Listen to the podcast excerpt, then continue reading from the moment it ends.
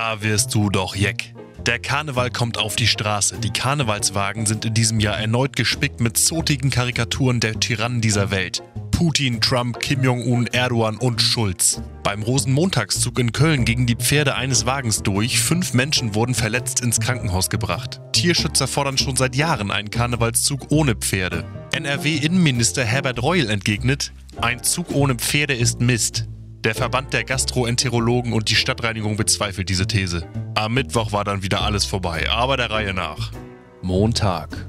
Was ist da bloß los in Berlin? Die CDU-Basis ist genervt von ihrer Führung. Beim Ressortzuschnitt im Koalitionsvertrag habe man sich über den Tisch ziehen lassen und generell sollte mal ein frischer Wind in Berlin wehen.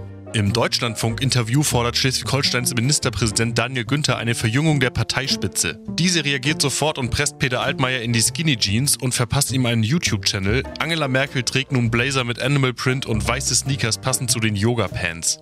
Ja, ja, von wegen die CDU kann nicht hip sein. Dienstag. Auch bei der SPD kehrt keine Ruhe ein. Erst wollte Schulz doch Minister werden, dann war Sigmar Gabriel allerdings beleidigt und ging petzen bei seiner kleinen Tochter. Die kleine Marie soll jetzt Ordnung in die Partei bringen. Der Mann mit den Haaren im Gesicht muss weg, die böse Tante mit der fiesen Stimme wird Chefin und Kevin Kühnert wird zum Spielen eingeladen, von drei bis sechs. Vielleicht aber auch halb sieben, wenn Marie und Kevin sich gut verstehen. Mittwoch. Heute ist Feiertag für alle Redenschreiberlehrlinge. Heute ist politischer Aschermittwoch. Bei Andrea Nahles versagt die Stimme und bei Markus Söder versagt der Verstand. Der bayerische Ministerpräsident will, Zitat, die Lufthoheit über den Stammtischen der Republik wieder zurückgewinnen. Das könnte auch gut klappen. Das Bierzelt in Passau schwebte kurzzeitig schon knapp 30 Zentimeter über dem bayerischen Boden, angetrieben durch die heiße Luft der konservativen Dampfplauderei. Donnerstag.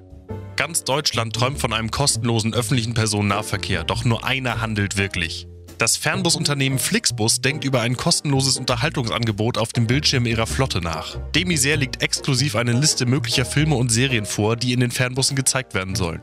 Speed mit Keanu Reeves und Sandra Bullock. Die Rosa Parks Story, der Film von Julie Dash, wird allerdings nur in den hinteren Reihen gezeigt. Der Superstau von 1991 mit Ralf Richter und Ottfried Fischer. Und natürlich alles von Jochen Busse, inklusive der Kultserie Das Amt und Sieben Tage, Sieben Köpfe. Freitag. Dennis Yücel ist frei.